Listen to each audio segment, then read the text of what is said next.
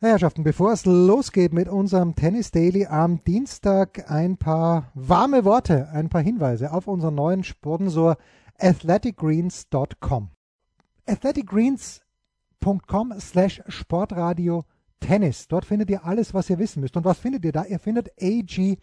75 Vitamine, Mineralstoffe, Botanicals, Bakterienkulturen, etc., etc. Was ist das? Das ist ein Drink den ihr euch selbst mixt, dauert weniger als eine Minute, ein Messlöffel und 250 Milliliter Wasser.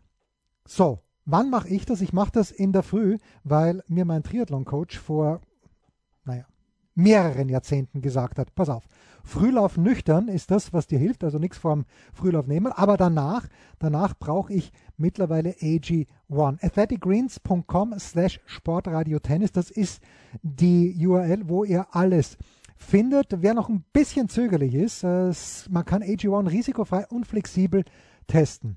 Also, bei einer Mitgliedschaft, das wird ganz entspannt nach Hause geliefert und die Mitgliedschaft kann abbestellt werden oder jederzeit pausieren. Es gibt keine Vertragslaufzeit. Und bei AG1 sind sie so von sich überzeugt, dass es eine 90-Tage-Geld-Zurück-Garantie gibt. Komplett risikofrei, zwei Monate lang testen. Geld zurück, no questions asked. So, und jetzt zu euch. Für die Sportradio 360 Community gibt es auf athleticgreens.com slash Sportradio Tennis, Sportradio Tennis in einem durchgeschrieben, einen kostenlosen Jahresvorrat Vitamin D3 und K2 und AG1 im praktischen Reiseformat. Zu jeder Mitgliedschaft bekommt ihr fünf AG1 Travel Packs gratis dazu. Fassen wir nochmal zusammen. athleticgreens.com slash Sportradio Tennis. Da geht ihr hin, 90 Tage lang komplett risikofrei testen, die Nährstoffversorgung unterstützen und stark ins neue Jahr starten mit einer neuen Routine.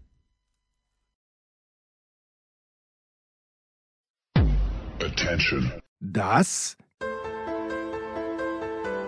sind die Daily Nuggets auf Sportradio 360.de. Selten golden und ganz sicher nicht täglich, aber wir haben uns stets bemüht. Also meistens. Nun gut, zu besonderen Anlässen, wie eben heute zum Thema Tennis. Die Daily Nuggets. Jetzt.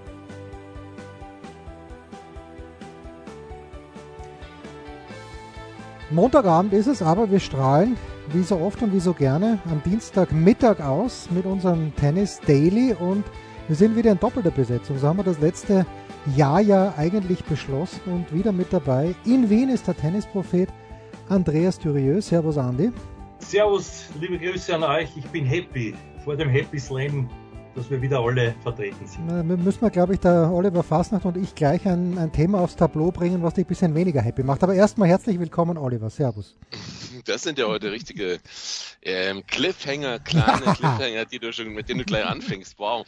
Ja, ich freue mich auch auf äh, unseren Start ins neue Jahr in dieser Runde und wünsche euch auch noch einen guten Start ins neue Jahr. Das ist ganz lieb. Dankeschön. Danke. Und äh, ja, Andi, Rafael Nadal wird als Nummer 1 gesetzt in die Australian Open 2023 gehen. Nadal hat gegen zwei Menschen verloren, gegen die er nie verliert, nämlich gegen Cameron Norrie und gegen Alex de Minaur. Also nie, die haben, glaube ich, jeweils davor dreimal gegeneinander gespielt. Er hätte beide Matches gewinnen können, manche sagen müssen. Wie zuversichtlich bist du, was die Chancen von Rafael Nadal bei den Australian Open anbelangt, Andi? Oh, ist gleich eine, eine schwierige Einstiegsfrage. Ja? Der Oliver ja auch ein, ein, ein Nadalist. Ich bin gespannt, was er da sagen wird. Danke, dass ich beginnen darf. Also meine Einschätzung, ich würde es nicht so eng sehen, sagen wir mal so. Es waren ja gute Ansätze da. Es ist, wie ich immer wieder sage, ein, mehr als, es sind sozusagen dann vier Paar Schuhe, nicht nur, nicht nur ein paar andere Schuhe, äh, wenn, man, wenn es auf drei Gewinnsätze geht. Deswegen würde ich das in dem Fall gerade nicht so eng sehen. Er selber hat es ja auch so kommentiert. Was natürlich schon anders ist und was man, was man auch aus der Sicht des Umfeldes, glaube ich, nicht unter übersehen darf, ist nämlich, dass er ja jetzt in der Vaterrolle dort ist, auch mit dem, mit dem lieben Nachwuchs. Und das ist halt was, woran man sich gewöhnen muss. Wie weit das mitspielt oder nicht, ist, liegt nicht in meiner, in meinem, in meinem äh, Ermessen. Aber es ist natürlich, kann man vorstellen, dass es anders ist als vorher, sagen wir mal so. Und, und ja, also im Prinzip, schau, es hat ja auch, es haben ja auch andere Gute nicht gleich nur gewonnen. Ja, jetzt. Also und auch, auch die Frau, die Frau, äh, ne, wie heißt Schwiontek. sie? Schwiontek. Genau, danke, dass du mir das Stichwort gibst, wo ich, wo, wo ich lieber dich sie immer aussprechen lasse. Die, die, die Weltranglisten Erste, die hat, hat sie auch einmal da stessen. Also ich würde das, wie gesagt, unter dem Aspekt Best of Three ist, ist was anderes als Best of Five, einmal so dahingestellt lassen. Ja, Oliver, Nadalisti wurdest du gerade genannt. Äh, ja. ja. deine Einschätzung, äh, weil in diesem Jahr natürlich eine Variable anders ist und das ist, dass Novak Djokovic dabei ist bei den Australian Open. Ja, man könnte auch fragen, warum nicht Novak Djokovic an eins gesetzt ist, wenn es nur um die, um die äh, große Qualität, die von ihm zu erwarten ist, geht. Aber das ist ja wieder ein anderes großes Thema. Ähm, ist ja bei den Australian Open so nicht so wie in Wimbledon. Für mich ist Nadal wie immer. Also eigentlich könnten wir das zurückspulen auf nächst, auf das letzte Jahr. Wir können es zurückspulen auf das Jahr davor. Immer wenn wir über Nadal gesprochen haben, äh, und ich kann es wirklich kurz machen, ich kann mir dem Andi nur anschließen, weil äh, das ist so. Also Nadal spielt, um zu gewinnen und Deminor und Norrie bei allem äh, äh, Respekt vor den beiden und das waren trotzdem nur drei knappe Sätze. Also es hätte auch Nadal gewinnen können in einer Form, wo ich sagen würde, das waren 60 Prozent seines Spielvermögens. Und wenn ihr jetzt noch 20 draufpackt und seht, dass die beiden anderen gute Gegner waren, sehr gute Gegner waren, es kann so ein Grand Slam Match äh, zweite Woche sein, dann sehe ich für, für Nadal eigentlich alles offen. Zum Thema Sieg kann man nur sagen, bis auf Djokovic. Äh, aber ansonsten ist Nadal äh, genau der Mann für dieses Turnier. Und es wird so weit gehen, wie es, wie es geht. Und das wird, wird vielleicht möglicherweise auch schon ein erster Hinweis darauf sein, was in dieser gesamten Saison von ihm bei den großen Turnieren zu erwarten ist. Mhm. Jetzt, die äh, Geschichte, die Geschichte ja, mit, äh, die, die Andi angesprochen hat, dass sich äh, privat bei ihm etwas geändert hat, dass vielleicht andere Prioritäten mal äh, durchaus äh, eine Rolle spielen durch die Geburt des Kindes und durch diese neue Situation auch für ihn als Persönlichkeit. Das ist sicherlich ein Thema, aber da sehe ich bei Nadal eigentlich eher einen Bonus sogar noch, einen, einen extra Push, den er sich holt dadurch mental, äh, denn ein, ein Grund zu glauben, das hindert ihn daran, erfolgreich zu sein. Jetzt sind diese beiden Niederlage von Rafael, Niederlagen von Rafael Nadal beim United Cup zustande gekommen. Bist du so recht warm geworden, Andi, mit diesem Wettbewerb? Weil ich hatte den Eindruck, Nadal hat das ja genauso begriffen wie einige andere auch, nicht alle, aber einige andere auch, eben als Vorbereitung. Zwei Matches, Wettkampfbedingungen ja. Es hat auch Punkte gegeben. Also Taylor Fritz hat ja insgesamt, ich glaube, es waren 360 Punkte gemacht, also mehr als Djokovic für seinen Sieg in Adelaide bei diesem stark besetzten Turnier. Aber wie warm bist du, Andi, mit, dieser, mit diesem neuen Format geworden, das den ATP Cup abgelöst hat? Also ich bin, ich bin heiß geworden. Nein! Mit der, na Moment, du musst mir mal ausreden lassen. Mit der Tatsache, dass es in Australien ist, also das, das hat meine, meine Emotionen hochschießen lassen, weil allein, dass du Tennis gespielt wird und ich mir das wieder anschauen kann, ja, und, und ich in meiner, in meiner alten Liebe, die niemals rostet, sondern immer stärker wird, es ist sogar, kann man sagen, leider oder Gott sei Dank, je nachdem, wie man sieht, ich vergleiche mich ja nicht mit anderen, meine, meine am längsten bis heute anhaltende Liebes, intakte Liebesbeziehung, nach wie vor Dennis und ich. Und, äh, und allein aus dieser Tatsache her schlägt mein Herz höher, überhaupt mit den vielen Erinnerungen, die ich mit Australien verbinde. Das war nicht eine Frage, ist mir schon klar.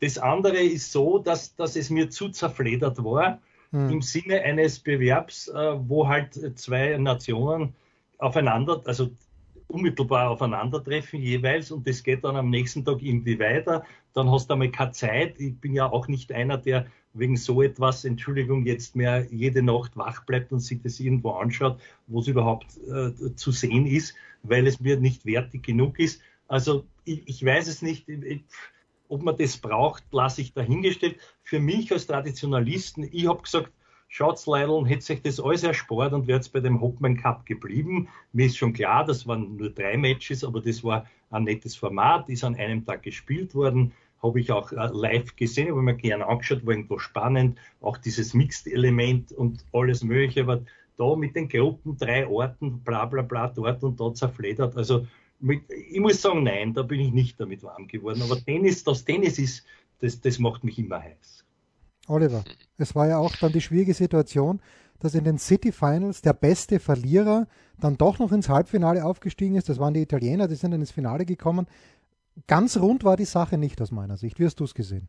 Also ich bin großer Fan des Hauptmann Cups, immer schon mhm. gewesen. Mhm. Und deswegen ist alles, was in diese Richtung geht und das angeblich ihn ablösen soll, es ist genau, äh, kann man sagen, also ähnlich vergleichbar wie mit der Ablösung des natürlich noch traditionelleren Davis Cups das, das kann nicht so sein wie der Hopman Cup. Und der Hopman Cup hat noch viel mehr als nur das Reglement. Das war ja nicht nur der, der Modus. Ähm, der Andi hat es gesagt, man hat Erinnerungen daran an besondere, besondere Matches, an besondere Auftritte. Jeder Federer, jeder Schweizer Tennisfan wird sich an Federer Bencic mhm. Mixed erinnern, die sagenhaft waren gegen ähm, auch das deutsche Mix gegen Zverev Kerber ja.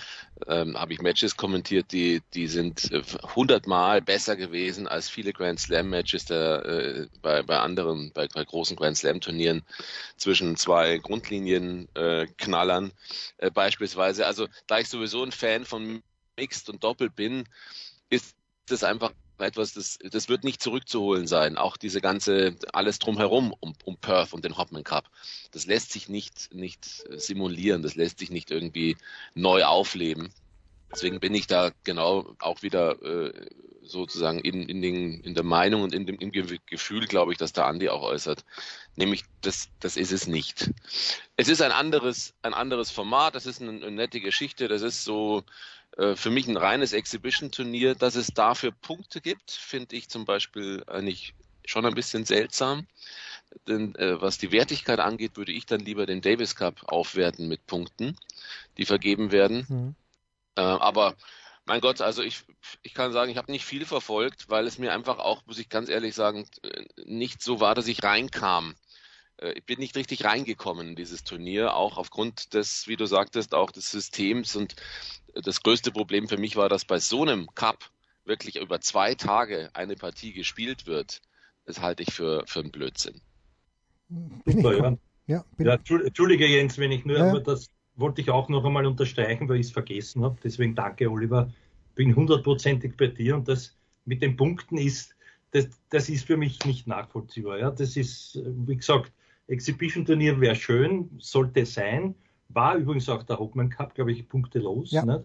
ja. Und, und, hat auch dadurch an Charme gewonnen für mich. Aber, aber da jetzt alle anderen, die zu Recht sagen, naja, warum die und nicht wir? Und wieder, warum wieder nur eh die Besten, die sich dadurch noch weiter absetzen? Also in diese Richtung unterstreiche ich deine Aussage. Es hat übrigens nicht nur Punkte zu gewinnen gegeben. Ich habe heute gelesen, Taylor Fritz hat für seine Auftritte, der hat am meisten verdient von allen, schlappe 765.760 US-Dollar ja. bekommen. Aber das ist okay. Also Entschuldigung, ja, ich da ja, reingrätsche. Ja, Von mir aus können die sich jedes Geld der Welt auszahlen, mhm. denn sie haben ja was geleistet. Da habe ich, bin ich überhaupt nicht dagegen. Ich bin nur dagegen, dass dafür Punkte vergeben werden. Das ist einfach der Punkt. Äh, das ist tatsächlich der Punkt sozusagen. Äh, gibt's äh, gibt's Punkte für Fed Cup und Davis Cup, äh, also Billie Jean King Cup und Davis Cup, dann ist alles gut. Dann werden wir vor allen Dingen diese Diskussionen um die Wertigkeit dieser dieser Veranstaltungen nicht noch äh, ständig führen müssen, ähm, die ja auch nicht ganz richtig sind, weil wenn jemand nicht verletzt wäre, würde er auch an der Davis Cup Finalrunde in Spanien teilgenommen haben. Da bin ich davon bin ich fest überzeugt oder wenn es ins Konzept gepasst hätte. Punkte. Deswegen, also äh, wertet das auf, aber doch bitte keine Exhibition-Turniere. Also äh, bitte nicht. Ja, es gab ja äh, bis vor ein paar Jahren gab es mal äh, für den Davis Cup auch Punkte, aber ich glaube, das war dann nur 45 Punkte pro Sieg. Und das ist natürlich auch mit dieser ganzen ATP-Wertung, was kommt dann da wirklich rein? Kann das ein 250er ersetzen? Ist ja alles eine unklare Gemengelage. Ja, machen wir jetzt schon vielleicht eine kurze Pause und äh, schwelgen wir dann ein kleines bisschen vielleicht in Novak Djokovic schlage ich vor. Oder schwelgen wir auch nicht, schwelgen wir in Sebastian Korda. Können wir auch machen. Nach einer kurzen Pause mit Oliver Fasnacht und mit Andreas Thüringen. Was gibt es Neues? Wer wird wem in die Parade fahren? Wir blicken in die Glaskugel.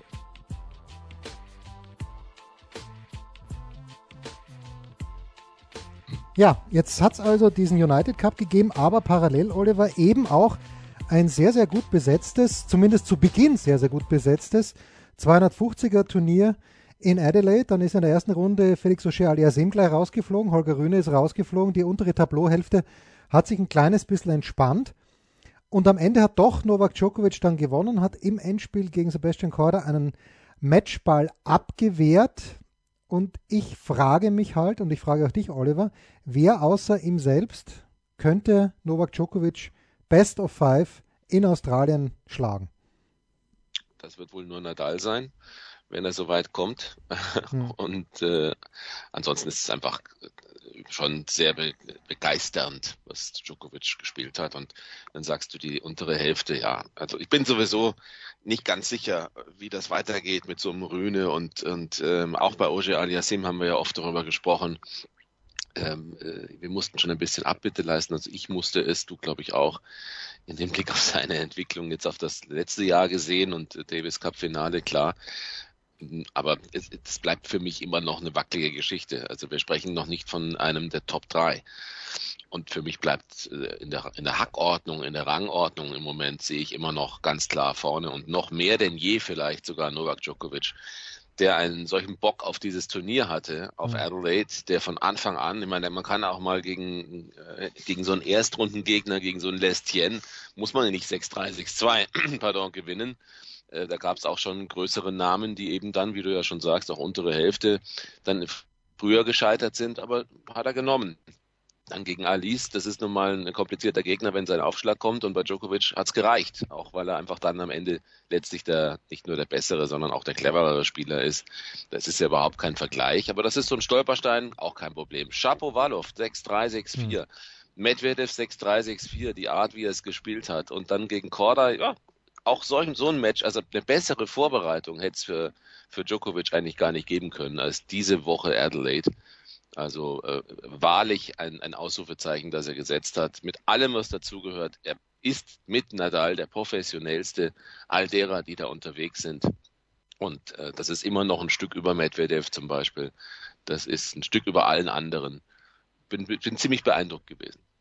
Und Andi hat nach diesem Sieg gegen Korda gesagt, eben weil er zum wiederholten Mal einen Matchball abgewehrt hat und ein Match dann noch gewonnen hat, dass er, und das ist ja genau dein Thema, Andi, dass er in den Kopf seiner Gegner möchte und dass er glaubt oder dass er weiß, dass er jetzt im Kopf drinnen ist. Wie kriege ich den Djokovic aus meinem Kopf wieder raus, wenn er in meinem drinnen ist, Andi? Wie mache ich das?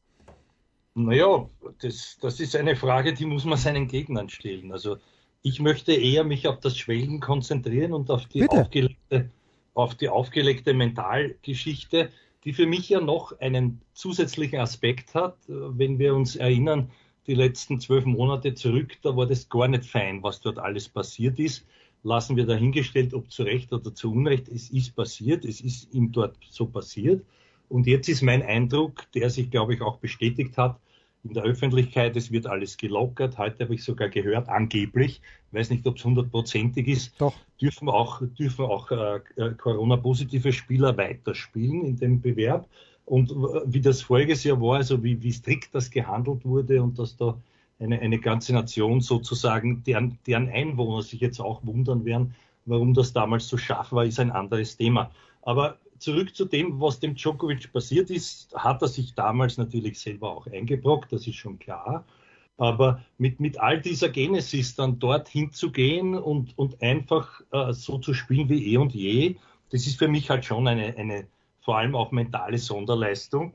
Äh, ich glaube, so gut kenne ich ihn und damit ist er mir irgendwo verwandt. Er ist ja ein, ein Grundrebell in seiner Einstellung.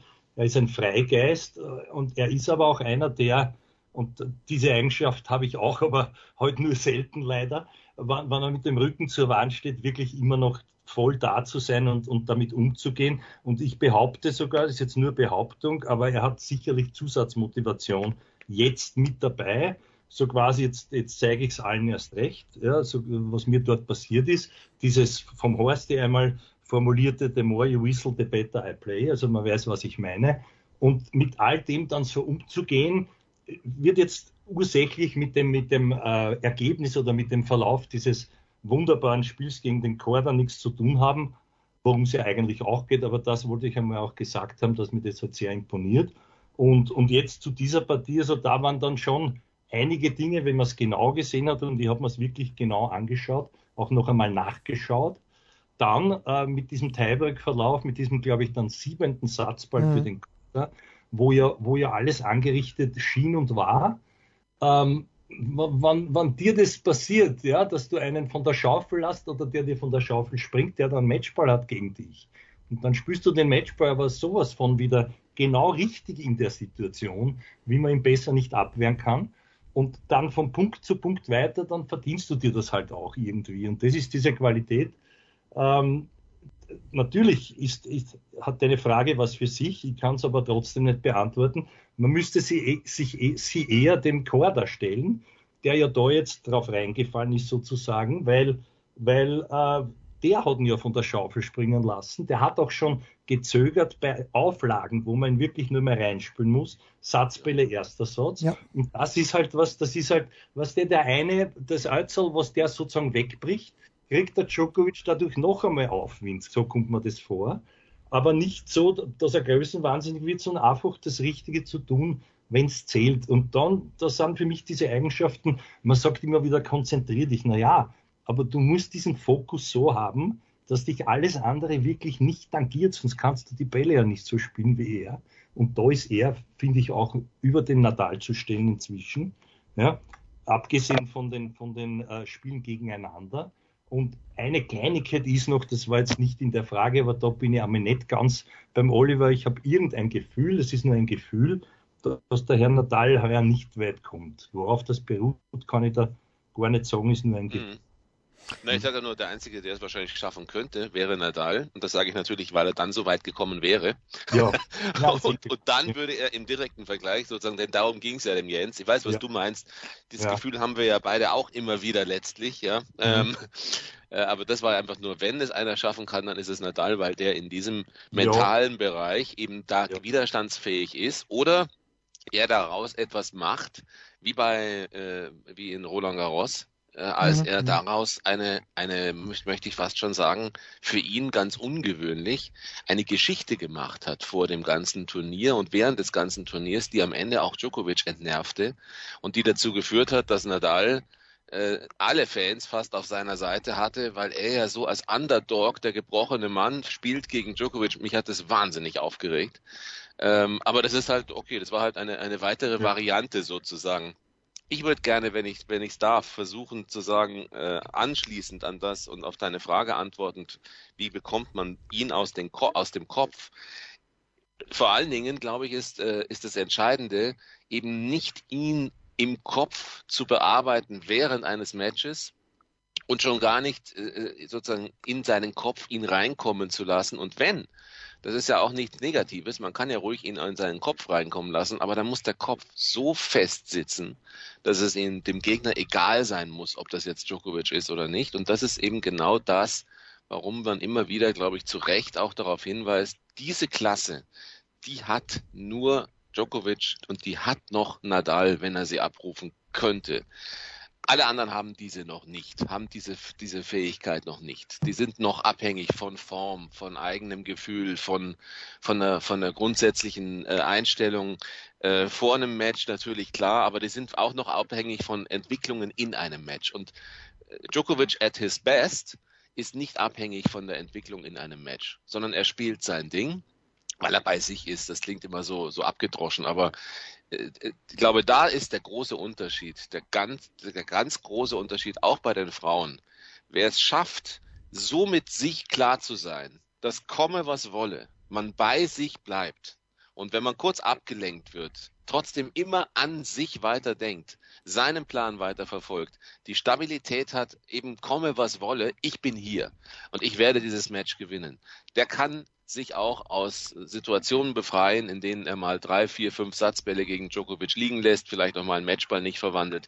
Aber das ist ganz hohe Schule und ich glaube, dass das nach wie vor ein zu vernachlässigtes Feld oder ein, immer noch vernachlässigtes Feld ist in Coaching, im Training, in äh, Hol- und Bringschuld von Spielerinnen und Spielern. Und das ist die Einstellung, die over the top ist von Djokovic, immer mehr noch geworden ist, dadurch, weil er er gegen alle noch mehr diesen Kampf geführt hat und ihn führen musste mit seinen Mitteln, die ihn dahin gebracht haben, wo er jetzt ist, die auch Nadal dahin gebracht haben, wo er war und vielleicht annähernd noch ist.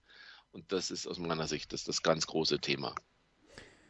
Ich, ich wollte ganz kurz noch was ergänzen, ja. weil damit mir der Herr Korda nicht untergeht, ja, der mir ja. sehr, sehr gut gefallen hat. Und da würde ich die Behauptung nicht gelten lassen, dass der Djokovic zumindest sicher nicht die ganze Zeit in, im eigenen Kopf das Hauptproblem war, sondern da würde ich es eher so sehen. Das war auch schon gegen Natal bei dem Match, ich weiß nicht. Indian Wells, letztes Jahr genau, Indian Wells. Danke, danke Jens, war genau der ähnliche Verlauf, wo du sagst, das muss er eigentlich gewinnen. Und der hat mit seinen erst 22,5 Jahren, darf man ja nie vergessen, gab es übrigens ein nettes Foto auf Social Media, mhm. wo 2012 der Joker dem, dem damals zwölfjährigen äh, Burli vom Peter Korda, übrigens aus den Open-Sieger 98, damals gegen Rios, der nervlich versagt hat, auch in der Stadthalle erfolgreich 93 gegen Gianluca Pozzi, Linkshänder aus Italien, vier Sätze. Aber das nur so ein paar Kleinigkeiten, die keinen interessieren, mich aber freuen, dass ich es noch weiß. Und äh, ich wollte für den Chor dann noch eine Lanze brechen, weil ich finde, also wenn der ein bisschen diese Kaltschnäuzigkeit noch hätte, solche Matches zuzudrehen, dann stellen sich all diese Fragen nicht. Äh, trotzdem, wenn, dann traue ich ihm das einstweilen auch nur. Deswegen ist er auch für mich kein, kein Co-Favorit, obwohl er da jetzt gut gespielt hat bei Best of Three zu. Das wollte ich noch sagen. Und? Ja, der kommt, der kommt ja. sicherlich. Ne? Also der, der, hat sicher alle Anlagen. Er hat, er hat alle Anlagen. Er hat natürlich auch die Gene. Er hat den besten Berater letztlich in seiner Familie, wie du ja gesagt hast. Also das, das, das ist sicherlich einer, der gezeigt hat, was möglich ist und äh, völlig richtig, wie du sagst. Das daran wird er noch arbeiten. Ähm, aber das ist ja das Grundthema an die natürlich, nämlich die Frage, äh, im richtigen Moment die richtigen Bälle zu spielen die richtige Übersicht zu haben. Ein noch viel größeres Thema bei den Frauen, ja. wo selbst, wo selbst ja. Top 10, Top 20 Spielerinnen nicht in der Lage sind, in der Regel immer oder fast immer diese sicheren Entscheidungen zu treffen. Und wenn sie es sind, dann können sie eben sehr schnell nach oben kommen. Auch äh, Nachwuchsspielerinnen sollten daran arbeiten, denn oft ist das ja der große Unterschied, nicht den richtigen Ball zu spielen in den jeweiligen Situationen. Zu Korda hast du völlig recht. Also ich habe, der Andi hat den Ball ja eh schon angesprochen, bei 5,44,30, wo Djokovic den Satz schon abgehakt hat und Korda die Rückhand Longline nur reinspielen muss und er spielt aber ins Netz. Da hätte ich nicht mehr gedacht und deswegen, also wirklich Chapeau auch, Sebastian Korda, dass der den Satz noch gewinnt, weil ich dachte, dass der an dem Ball jetzt zerbricht. Der gibt dann natürlich seinen Aufschlag ab und äh, vergibt dann im Tiebreak auch noch ein paar Satzbälle. Ist schon sehr, sehr gut und der Unterschied von Korda zu Zverev zum Beispiel ist, beim Korda geht es halt langsamer. Das wäre war viel früher in den Top 10 drinnen, aber das äh, muss ja auf Dauer nichts bedeuten. Schauen wir mal, wie weit er kommt. Ich habe aber. Dem, Zwe ja, dem Zverev ist übrigens äh, auch zuzutrauen, dass der mal in so einen mentalen Zustand kommt. Er oh ja. müsste es nur ernster nehmen aber der hat eigentlich auch, finde ich, also da gehört, gehört auch eine Präsenz dazu, eine Statur dazu irgendwie, finde ich auch bei ihm. Also der könnte schon auch ein solcher Spieler sein, der weiß, was zu tun ist, der immer auf seinen, in seinem, in seinem Weg bleibt und äh, auch durch Rückschläge in einem Match sich nicht komplett rausbringen lässt. Aber dazu braucht es natürlich äh, A, sowieso Gesundheit, Stabilität, äh, Erfolge. Aber es ist eine grundsätzliche Anlage, denke ich schon, dass bei Zverev da wäre. Andi, ich bin komplett der gleichen Meinung. Es gibt Matches, wo, wo man Alexander Zverev nicht wehtun kann, weil da kann man einfach keinen Punkt gegen ihn machen. Das hat der Djokovic ja auch schon drei, vier Mal erleben müssen. Wie siehst du das, Andi? Ja, das ist ein Thema für sich. Das, das habe ich mich auch schon gefragt. Auch immer wieder, wenn man sagt, so jetzt, jetzt hat das, jetzt geht es so weiter, kommt dann irgendein Einbruch oder er kann halt dort nicht anschließen. Vielleicht auch, weil er selber es so erwartet. Ich habe ich hab keine Ahnung, woran das liegt. Ihr habt beide recht. Ist, ist auch mein Eindruck so, aber jetzt in dem Moment ist halt ein bisschen schwierig, weil nach so einer langen Verletzung zurückzukommen, da, da stellt sich das Thema jetzt für mich nicht oder noch nicht. Da sehe ich so wie, der, so wie der Sascha selber, dass er sagt, jetzt wart's einmal und ich hoffe, dass ich in Paris sozusagen dann wieder ganz, also wenn ich das so richtig interpretiere, was er da gesagt hat, wieder bei halbwegs bei alter Stärke bin und äh, schauen, wir uns, schauen wir uns andere an, also nicht zuletzt den Dominik, wie schwer allein das einmal ist. Also drum, drum ja, den Grund, das, den Grund, den nur teile ich von euch, aber der ist jetzt für mich leider aus sportlicher Sicht einmal nee, nee. Ein, ein, nee. ein Thema. Ja? Nee, da darf man gar nichts erwarten, finde ich sogar. Ja. Und es ist sehr ja, angenehm zu hören, dass er auch nichts erwartet. Das ist vielleicht genau die, die Chance für ihn das als ein, ein Start in diese Saison in einem großen Turnier zu sehen, aber sich selbst nicht zu sehr unter Druck zu setzen. Also das fände ich eigentlich sogar sehr positiv. Ich hoffe nur, dass alle Öffentlichkeit, Fans, Medien auch mitmachen und ihn da unterstützen und ja. nicht anfangen, schon irgendwelche Wunderdinge zu erwarten. Jetzt schauen wir mal, jetzt, jetzt stelle ich, ich darf es nicht, aber ich mache es trotzdem. Bitte. Vielleicht der Jens einmal eine Frage, weil der ja auch ein, was heißt, der natürlich fast alles weiß. Ähm, umgekehrt die Frage jetzt zu dem Team, zu dessen früher Niederlage und glaubst du, schließt er dort an, wird sogar besser oder dauert es wieder ein bisschen, äh, wo er letzte Saison war? Naja, wo war er denn letzte Saison? Das ist einmal das ja, Erste. Immerhin, immerhin Top 100, immerhin mit einem hm. Sieg über den Hurkacz. Also ja. es war nicht. Ja, okay, natürlich. Das waren gut, gute Ergebnisse. Gegen Hurkacz hat er, glaube ich, zwei Matchspiele abgewehrt. Glaube ich, wenn ich es richtig in Erinnerung habe. Kann er also auch verlieren. Äh, mir sind diese, äh, wie viel waren es? 451 Punkte oder 541, die er letztes Jahr gemacht hat, die haben wir bei Tennisnet ja auch gefeiert, als ob es für die Weltspitze reichen würde. Aber am Ende des Tages hat er seine Saison zu früh abgebrochen. Und seine Turnierplanung verstehe ich ehrlicherweise nicht. Ähm, dass er jetzt, jetzt spielt er in Couillon, wahrscheinlich zwei Matches, hat dann irgendwie ein Showtraining, wo Eintritt verlangt wird mit dem Zverev äh, am Donnerstag oder am Freitag.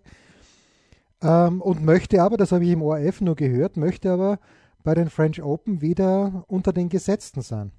Ja. Und ich weiß es nicht. Ich, glaub, ich weiß es nicht, weil der Dominik früher natürlich auch davon gelebt hat, dass seine Gegner auf den Platz gegangen sind und gedacht haben, scheiße, jetzt muss ich gegen ein Team Best of Five drei Sätze gewinnen, der ist körperlich besser als ich, der spielt auch besser Tennis als ich, das schaffe ich nicht. Und bin mir nicht sicher, dass das jetzt die vorherrschende Meinung ist, wenn irgendjemand in der ersten oder zweiten Runde gegen den Dominik in Australien spielt. Also ich bin, ich bin beim Zverev sehr, sehr zuversichtlich, beim Dominik vorsichtiger. Oliver, du wolltest äh, einschwenken. Hm, ja, also diese, dieser Nimbus, den, den er hatte, so wie Muster, da wollte auch keiner gegen den Best of Five spielen. Mhm. Äh, aber, aber was sagst du mit falscher Turnierplanung? Also ähm, und früh abgebrochen die letzte Saison. Klar, er hat in Wien gegen Medvedev verloren, zweite Runde, das war's. Er hat übrigens auch gegen Korda ein tolles Match in Antwerpen gespielt, das darf man auch nicht vergessen, finde ich, äh, wenn wir schon über Korda jetzt immer gesprochen haben.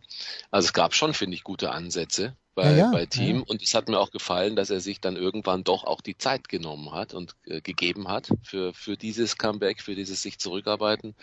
Gut, nach Wien hat er dann äh, beim Diria Tennis Cup gespielt. Okay, das kann man sagen, ist das jetzt das ideale Turnier, aber was kommt nach Wien sonst? Also ich finde, das war schon nicht so falsch. Und das, ich, ich sehe dahinter eher eine Planung, es eben nicht zu äh, zu groß anzugehen, sondern eben wirklich erstmal sich bei diesen auch ein bisschen Exhibition-Turnieren, wo es ja auch darum geht, äh, eine Vorbereitung zu haben in einer guten Gegend, wo man sich wohlfühlt, äh, wo den, den Spielern irgendwie alles, alles schön bereitet wird, es eine ganze Menge gute äh, Trainingspartner gibt in, in, der, in so einer Woche, in so einer Zeit. Das ist doch alles auch ein Thema. Und ob er jetzt da gegen den Quan, gegen in Adelaide verliert oder nicht, ich glaube, es ist zwar erstmal ein kleiner Schock, aber Andi wird es noch, noch besser sagen können, denke ich.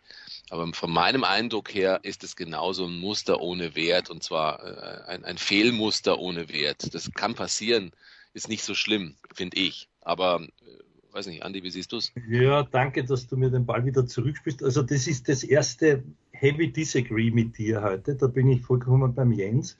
Möchte das auch noch verstärken, weil schon die Möglichkeit war. Und wenn ich damals sage, ich sichere mir das ab mit Top 100 und ich bin es dann knapp nicht, habe nur Zeit, einen Challenger zu spielen oder mhm. zwei, drei oder vier, mache das alles nicht, spiele dann, und das glaube ich, wird der Jens so gemeint haben, sonst hätte er es nicht erwähnt, natürlich hochdotierte äh, Turniere, wo es um gar nichts geht, dann ist das für mich so immer der Weg des leichtesten Widerstandes. Aha. Also das ist nicht das, wo ich sage, äh, da haue ich mir jetzt durch, ich stelle mich dieser Challenge ja, im Hinterkopf natürlich. Warum sage ich Top 100 als deklariertes Ziel?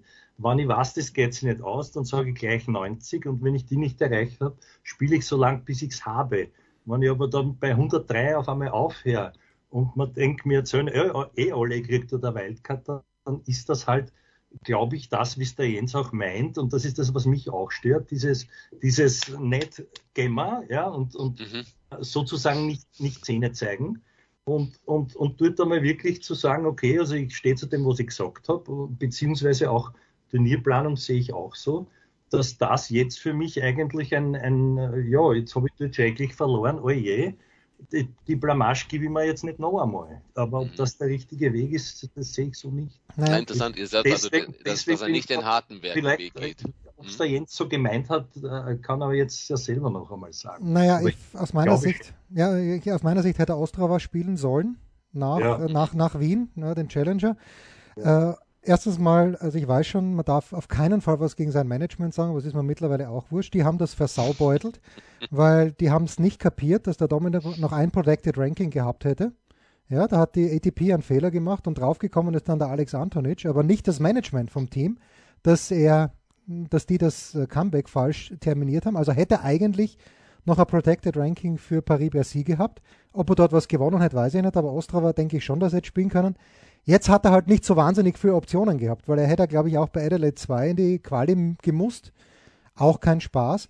Okay, jetzt fährt er dann halt nach, nach Melbourne und spielt er dann Davis Cup für Österreich in Rijeka, was eine scheiß Auslosung ist, leider, weil die Kroaten spielen mit äh, Cilic und mit Joric und dann mit äh, Mektic und Pavic im Doppel.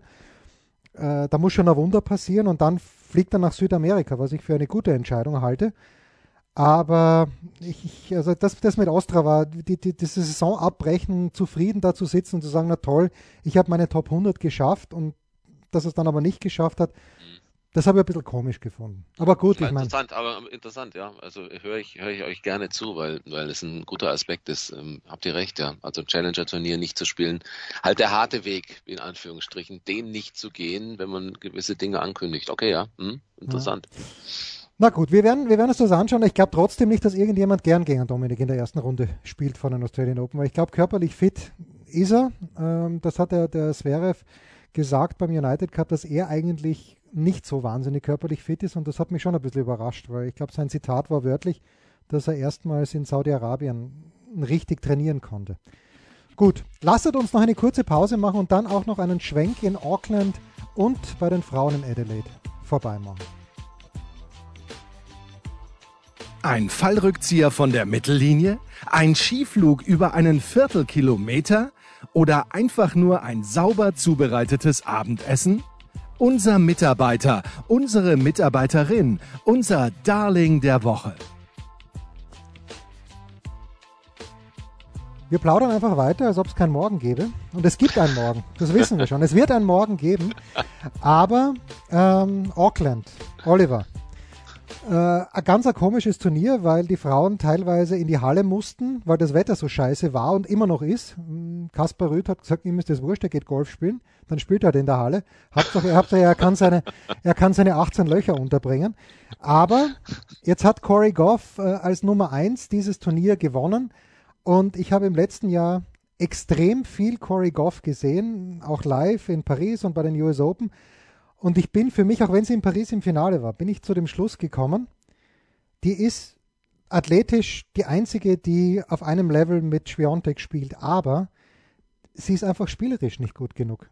Die hat keinen Schlag, äh, vielleicht der Aufschlag, wenn sie einen wirklich guten Tag hat, mit dem sie einen Punkt machen kann, aber die hat gegen Garcia im Grunde genommen chancenlos verloren bei den US Open. Äh, Oliver, siehst du, siehst du Aufstiegsmöglichkeiten für Corey Goff? Weil ich glaube nicht, dass sie an Schwiontek, ähm, auch wenn die Frauen nur Best of Three spielen, ich glaube nicht, dass sie an Schwiontek vorbeikommen kann. Jetzt muss Schwiontek erstmal in der Lage sein, überhaupt ihr bestes Tennis zu spielen. Ja. Bitte? Das stimmt natürlich, da hast du recht, ja. Ja, ja und äh, vielleicht äh, sich auch in den Griff zu bekommen, so generell mental auch in den Griff zu bekommen. Corey Goff hat, hat, äh, hat finde ich, schon ein, einen, eine Entwicklung gemacht und zwar zum Glück dann auch eine eher bessere, eine natürlichere Entwicklung, als äh, man ihr das gerne äh, unterschreiben wollte oder, oder mit ihr gerne durchspielen wollte unbedingt. Also es hätten sicherlich viele ganz gerne anders erlebt, wie sich das entwickelt bei Goff nach diesem sensationellen Wimbledon-Auftritt. Aber wir haben ja hier auch schon äh, häufiger über Goff gesprochen und ihr kennt mich. Ich bin äh, eben immer Mahner gewesen damals nach 2019, nach diesem Run über Viertel, über die Quali dann ins Hauptfeld, Sieg gegen Venus Williams, Ribarikova, die hätte eindeutig gewinnen müssen, hat einfach ihre Nerven nicht gehabt. Äh, Herz, Herzog, pardon, Herzog hätte gewinnen müssen, mhm. Polona Herzog. Da wäre es vorbei gewesen, das Märchen, auch gegen Ribarikova, die hat ihre, ihr schlechtestes Match gespielt in der Woche Und äh, dann gegen Halep ja, hat man dann ihre Grenzen gesehen. Da wurde sie hochgejubelt, da bin ich immer dagegen, zu, zu früh, weil man kennt die Beispiele von äh, Cornet oder, oder Gasquet, was passiert, wenn junge Menschen zu früh hochgejubelt werden. Naja, und, und andere jetzt natürlich auch. Und dann hat sie sich entwickelt im Sinne von eben dieser mentalen Qualität, die andere nicht haben, ist eine viel cleverere Spielerin geworden.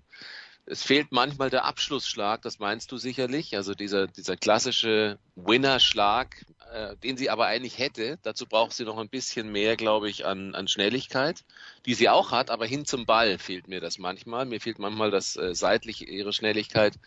Ähm, sie, sie hat sich in allen Bereichen verbessert und wenn sie den Weg weitergeht, glaube ich schon, dass sie eine sein kann, die aufgrund dieser Qualitäten mental, technisch, taktisch, sie ist taktisch immens ausgereift schon, war sie auch schon in den jüngeren Jahren. Jetzt ist sie ja nicht mehr die ganz junge, jetzt ist sie ja immerhin wenigstens schon mal 18. Also da steckt noch eine Menge drin und ich finde, dass das äh, sich doch ganz gut anlässt jetzt schon mal mit dem, mit dem Turniersieg. Gegen wen ist dann am Ende, finde ich, auch erstmal wurscht, weil es ja erstmal nur um die eigene Form geht. Und die sieht ganz gut aus, ja. Tja, gegen Rebecca Masarov übrigens, äh, gebürtige Schweizerin, die, ja, glaube ich, glaub ich, auch für die Schweiz damals äh, die French Open gewonnen hat, bevor sie dann nach Spanien gewechselt ist. Als Juniorin wohlgemerkt. Und die kam aus der Quali und hatte natürlich ja. schon ihr Grand Slam Finale, also ihr siebtes mhm. Match. Ähm, darf man auch nicht vergessen. Andi, wie siehst du das äh, mit Corey Goff oder möchtest du gleich ein paar lobende, warme Worte zu Arena Sabalenka sagen? Olivers Lieblingsspielerin, wie wir alle ich wissen. Möchte, ja, ja, das ist gut, dass du mir das auflegst. Ich möchte zunächst einmal ein bisschen eine Auflockerung in diese zu ernste Bitte. Sache bringen, weil der Oliver gesagt hat, er wäre ein Mana. Da ist mir eingefallen, Mana, Mana, Mana, Mana.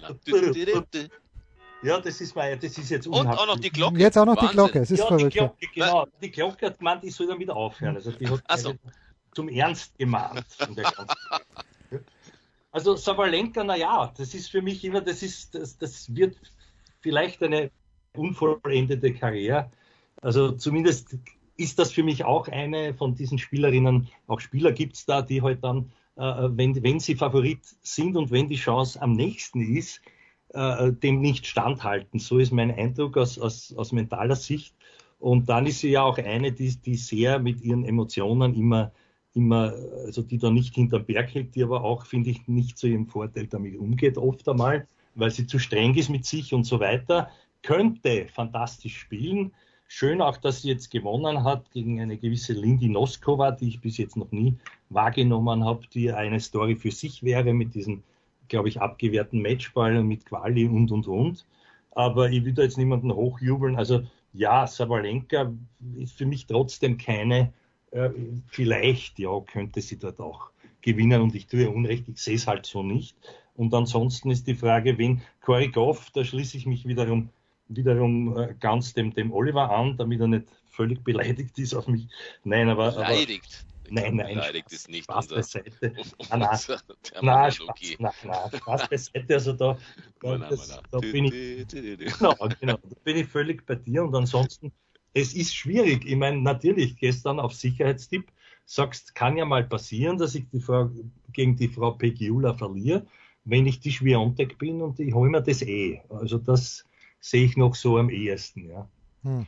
Aber wenn deine Frage überhaupt danach war, wer das gewinnen könnte, tue ich mich sehr schwer.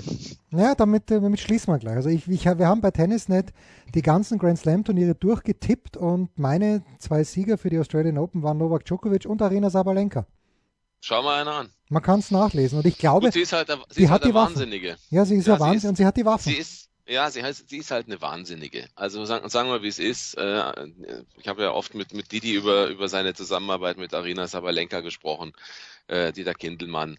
Das ist schon, es ist schon was anderes. Es ist einfach eine andere Welt. Die, die Frau ist in einer anderen Welt. Ja? Die, die trainiert anders als andere, die, die dreht durch anders als andere, ist aber eine ganz liebevolle äh, Person, unglaublich freundlich eigentlich auch, sagt er, äh, durchaus auch gute Manieren und alles. Also, äh, aber sie ist halt eine, die durchdreht auf dem Tennisplatz manchmal. Aber das hat sie besser in den Griff bekommen. Nur wenn sie den Wahnsinn nicht mehr hätte, dann wäre sie wahrscheinlich lange nicht so erfolgreich, wie sie es ist. Es bleibt eben dabei sozusagen. Äh, sie ist, wie Andi auch schon sagte, und du hast ja auch, äh, Jens, damit mit deinem Tipp auch klar gesagt, sie ist unberechenbar. Es ist ihr wirklich alles zuzutrauen und ich fände es auch toll, wenn sie tatsächlich mal ein Grand Slam Turnier gewinnen würde, nicht nur im Doppel, sondern auch im Einzel. Äh, aber am Ende ist so, die kann auch in der zweiten Runde rausgehen. Und deswegen, eigentlich ist es damit schon gesagt, zum Thema Frauenfeld, glaube ich, haben wir damit schon die große Überschrift. Es ist wirklich komplett weiterhin unberechenbar. Äh, weil, wie gesagt, ich halte noch nicht für, für klar und sicher, dass äh, Schwiontek sich bis dahin gefangen hat. Ähm, die muss sich durch die erste Woche dann schon erstmal durchkämpfen. Ja, und mir ist noch was eingefallen, ich, ich übernehme wieder die Gottschalk-Rolle und mache mich unbeliebt, weil es eh schon wurscht ist mit dem Überzug, aber, aber mir ist noch was eingefallen, weil mir ein Name gefehlt hat, und zwar einer, der ähnlich geartet ist, wenn ich natürlich noch ärger, nämlich der Herr Kirkios ist nicht vorgekommen heute bei uns. Ja, weil, oh. er, mich, weil er mich aufregt. Apropos, apropos unberechenbar. Oh. Ja? ja und da ist, das ist halt äh, in Australien schon interessant, finde ich.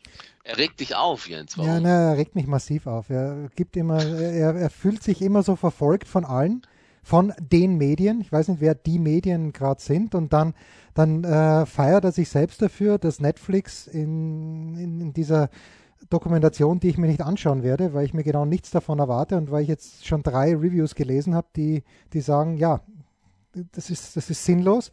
Äh, dann, dann hat er, glaube ich, vor zwei Tagen gesagt, dass niemand verstehen kann, unter welchem Druck er da ist, als ob er derjenige wäre, der als Favorit in die Australian Open geht, was ich für kompletten Humbug halte. Also ich, ich, äh, ich, ich brauche ihn nicht mehr. Also, oh. Naja, ob du ihn brauchst, war halt die Frage. Nein, er kann es nicht gewinnen, er kann es auch nicht gewinnen. Auch nicht immer, aber ich glaube, dass Dennis, dass Dennis Nein. braucht, wenn nicht ihn, dann doch so einen Typen, an dem sich die Geister scheiden. Naja, also, ist halt, also ist halt wieder er. Mit allem anderen bin ich eh bei dir, aber glaubst du denn, dass er sportlich eine Rolle Nein, spielt? nein, wie denn? Best of Five. Äh, er hat keine, keine Matches gespielt, kommt komplett ohne Matchpraxis dorthin. Äh, letztlich sein letztes Match war in Tokio, sein letztes Einzelmatch, irgendwann im Oktober. Dann hat er gegen das Halbfinale oder das äh, Viertelfinale gegen Fritz hat er nicht mehr gespielt, weil er verletzt war der, der kann er nicht Best of Five. Äh, gut, der kann natürlich über die Emotionen, kann er jemand wie den Rüd dann wahrscheinlich schlagen im Achtelfinale. Aber niemals kann der dieses Turnier gewinnen. Da, da setze ich den ganzen Almdudler nee. und, die, und das Fokade, das ich im Haus habe. gewinnen. Und ein paar Mozartkugeln auch noch. Ja, die habe ich keinen im Moment leider. Ja, ich hoffe, okay. okay gut. Gebe ich drauf. Ja. Der Transfer wird funktionieren. Ja, es wird naja, was, was traurig ist beim Kyrgios, dass er das noch nie gegessen haben wird. Wahrscheinlich, wahrscheinlich, ja. Ah, ich glaube, da hat er so viel nicht verpasst. Ich bin auch kein Fan von Mozartkugeln, aber jetzt mache ich mich mal unbeliebt hier bei euch. Kyrgios wird es natürlich nicht gewinnen, aber, aber äh, vielleicht ist genau dieses, ähm, mein Gott, er hat keine Matchpraxis, er, irgendwie ihm fehlen die Spiele. Jens, doch ein Kyrgios wurscht. Naja, aber äh, irgendwann wird er eingehen. Am Ende ist es ihm wurscht. Ja. Er, spielt er spielt's runter und wenn es funktioniert, ist er in der vierten Runde und wenn es nicht funktioniert, ist er in der ersten raus. So ganz einfach. Ähm, vielleicht hat er noch Pech und muss noch gegen seinen Buddy, irgendeinen Buddy antreten. Vielleicht kann er sich auch motivieren. Wer weiß, was in den letzten Tagen noch vor, vor Melbourne passiert. Ich würde den nie komplett rausnehmen, Nick Curious, aus so einem Rennen um die zweite Woche egal was er vorher gemacht hat. Und wenn er vorher eine Weltreise gemacht hat, 30 Tage in der Tonne gesessen wäre, ähm, 20 Tage durchgefeiert hätte, was er übrigens nicht tut, ähm, man tut ihm Unrecht zu glauben, dass er, dass er diese professionelle Einstellung grundsätzlich nicht hat. Aber das ist ein Thema für sich. Der Blick auf Nick Kyrgios und so wie er sich selber gibt, natürlich diesen Blick dann auch provoziert ein bisschen, das ist schon klar. Deswegen kommst du ja auch und sagst, da geht er jetzt auf die Nerven. Ähm, aber trotzdem ganz klar, äh, einen Curious, äh, diesen Curious nicht einen, sondern Curious äh, würde und wird weiterhin auch dem Tennis gut tun. Trotz allem, was darum herum noch passiert bei ihm, ja. ist meine Meinung. Ja, ja, nur, wir, äh, erinnert euch bitte an Wimbledon 2021, wo er eigentlich gut gespielt hat, wo er dann aber, ich glaube, ich im zweiten Satz gegen O'Shea Aliasim aufgeben musste, einfach weil er davor eben auch keine Matches gemacht hat. Und Wimbledon ist von der körperlichen Beanspruchung her nochmal weniger deutlich weniger als im Sommer in Australien zu spielen. Okay, ja. wir müssen das jetzt hier, wir wollen, wir müssen es abkürzen mit den Mitarbeitern äh, der Woche. ganz kurz noch, bevor Andi, du den Mitarbeiter oder die Mitarbeiterin der Woche kürst, äh, du beginnst bitte mit einem Tipp für Männer Einzel, Frauen Einzel und dann Mitarbeiterin der Woche oder Mitarbeiter der Woche. Gut. Also mein Tipp für das Herren-Einzel ist äh, der zehnte Sieg vom Herrn Djokovic. Ja. Und für das Damen-Einzel ist es am naheliegendsten für mich, dass es die Frau Schwiontek sein wird. Gut, und dein Mitarbeiter oder deine Mitarbeiterin der Woche? Das Fräulein Noskova, das habe ich schon kurz erwähnt, und zwar durch diese Tatsache, dass auch Wittig gespielt hat. Äh, ich glaube, sie hat die Frau Chabeur auch geschlagen. Ja. Gut, die war angeschlagen, aber das muss trotzdem erst einmal zu Ende spielen. Natürlich ist man schon klar, ohne Erwartungsdruck und und und. Niemand kennt sie, kannte sie, aber das hat mir schon imponiert, dass, dass so einem jungen Dirndl so ein Lauf da gelungen ist. Deswegen, deswegen einfach die, ich glaube, Lindy Noskova heißt sie. Linda, glaube ich. Oliver, äh, die Sieger, Siegerin und Mitarbeiter oder Mitarbeiterin? Sieger ist ganz klar Djokovic. Ja. Äh, da wirst du nicht viel anderes hören, denke ich. Ich habe euren Artikel noch nicht gelesen aus Tennis. Ja, das ist eh schon, ist schon länger her. Das ist, das wir haben ja früher mitgetippt bei diesen, bei diesen ja, mache ich äh, nicht mehr, Beiträgen. Ja. Ähm, deswegen ist ja spannend mal zu lesen, was ihr da macht. Frauen, also ich glaube nicht, dass Schwiontek gewinnt. Ich glaube nicht, dass sie fit genug sein wird. Und dann, dann kann ich auch nicht sagen, wer gewinnt, weil in einer, in einer großartigen Zwei-Wochen-Veranstaltung mit toller Form und qualitativ äh, körperlichen Volldasein könnte auch äh, Belinda Bencic so ein Turnier gewinnen. Und Pegula ja. wird, wird mhm. mir massiv unterschätzt. Ich glaube, dass viele sich mit ihr nicht richtig beschäftigen. Diese Frau hat immer schon in den letzten Jahren Matches gespielt, in denen sie ihre überragende, wirklich eine überragende Übersicht gezeigt hat. Sie hat sehr viele, auch taktische Waffen. Es fehlt ihr manchmal der Abschlussschlag. Sie bewegt sich sehr, sehr gut. Und sie ist mehr als das Millionärstöchterchen, für das sie immer gemacht, zu dem sie immer gemacht wird. Ähm, auch da würde ich sagen, Vorsicht. Und äh, ja, da das Feld so weit offen ist, kann man nur sagen, alles ist möglich. Ja, Aber ist, Oliver, äh, du musst jetzt jemanden nennen. Das war ja alles nicht die Frage, was du jetzt beantwortet hast. Ich sag Bencic. Bencic ist gut, äh, ist ich aber. Mal mit Bencic. Ja, warum auch nicht? Aber Belinda ist nicht deine Mitarbeiterin oder dein Mitarbeiter der Woche. Nee, meine Mitarbeiterin der Woche ist, äh, ist heute mal anders. Also es, es, wird sozusagen das Plakat aufgehängt, Mitarbeiter der, Mitarbeiterin der Woche und einen Strich durchgemacht. Okay. Dann wisst ihr, wer es ist. Hm. Fällt mir jetzt nur Emma Raducanu ein, aber nein, oder Naomi Osaka. Nee, nein, nein. Andi? Jetzt, ich habe jetzt überhaupt nicht aufgepasst. Entschuldigung, wie, was hast du Mitarbeiterin gesagt? der Woche. Es wird ja. aufgehängt, das Poster, Mitarbeiterin der Woche und ja. einen Strich durchgemacht. Wer ist das? Das überfordert uns ja, nach dieser guten Dreiviertelstunde. Oliver, ja, bitte, elaboriere bitte. Aber du hast es gesagt, Jens. Es ist natürlich Naomi Osaka. Ja, okay. Ach so, ja. Mhm. mhm. Ja. Aber warum Mitarbeiterin der Woche? Weil die nicht auffindbar ist? Ja, ich verstehe es jetzt wirklich nicht. Ich meine, ein Strich durch. Sie ist halt nicht dabei. Und das ist für mich sozusagen die Nicht-Mitarbeiterin der Woche, weil ich, ich, finde keine Mitarbeiterin der Woche offen ah, okay. äh, ich finde aber, das Thema Osaka ist hier überhaupt nicht angeschnitten worden und deswegen wollte ich es gerne unterbringen, weil ich doch finde, dass es das wert gewesen wäre, auch darüber mal zu sprechen. Aber die Zeit ist um und deswegen, ich bringe sie jetzt unter. Jetzt habe ich es verstanden, es war dein Kyrgios-Effekt sozusagen. Ja, ja genau. Ja, genau. Den Namen hat man doch hören müssen. Ja, ja. Ja, ja, so, so, sozusagen, ja, genau. Ja. Wenn ich jetzt noch daherkomme mit Dennis. Ich lerne von dir, Andi. Wenn ich jetzt, ja, danke, danke. Wenn, ich, wenn ich jetzt noch um die Ecken komme mit Dennis Novak, der einen Challenger in Thailand gewonnen hat, dann, ist, dann ist, alles aus. Nein, ich möchte, meine Wieso? Mitarbeiterin wäre auch äh, Linda Noskova ge geworden. Also ich kenne den Namen doch schon länger und was mich halt, ich meine, was mich umhaut, ist im Grunde genommen, dass es die, der tschechische Tennisverband, wie auch immer, jedes Jahr fast schafft, dass irgendjemand neuer da ist, die zweimal früh wird aber. Die eine ist wahrscheinlich noch ein bisschen zu jung, die Brenda, aber die Linda spielt schon sehr, sehr gut. Die Noskova muss jetzt Quali spielen für die Australian Open. Mal schauen, wie das funktioniert nach so einem Erfolg, aber das ist einfach grandios und ich weiß nicht, wie sie es machen, aber nach allem, was ich weiß, hat die Tschechische Republik deutlich weniger Einwohner als Österreich. Also irgendwas machen sie anders. Mittlerweile fahren sie, glaube ich, auch schon besser Ski Zumindest bei den Frauen. Es ist verrückt. Frage, die Frage, die ich nicht mehr stellen darf, die, die sich aber aufdrängt, Jens. Ja. Ist, ist es eine der wenigen äh, genannten, wo der Herr Muratoglu überraschenderweise nicht sich den Erfolg auf die Fahnen hält? Na, ich glaube, seine Giftfinger hat er im Moment ja nur beim Röhne drinnen, äh, zum Glück. Weil von der Halep hat er sich ja sehr schnell wieder verabschiedet. Und ja. beim Tsitsipas habe ich zum Glück Oder auch schon länger nicht mehr gesehen. Oder umgekehrt. Und Tsitsipas habe ich ihn auch schon länger nicht mehr gesehen. Und bei der Golf, ich weiß nicht, ob da noch irgendein Hansel mit seinem Kabel herumsitzt. Das weiß ich nicht. So, das war's für heute. Danke, Oliver. Danke, Andi. Danke euch. Danke, ciao. Das waren die Daily Nuggets auf Sportradio 360.de. Ihr wollt uns unterstützen? Prächtige Idee! Einfach eine Mail an steilpass at sportradio 360.de schicken und ihr bekommt alle Infos. Und versäumt nicht die Big Show. Jeden Donnerstag neu.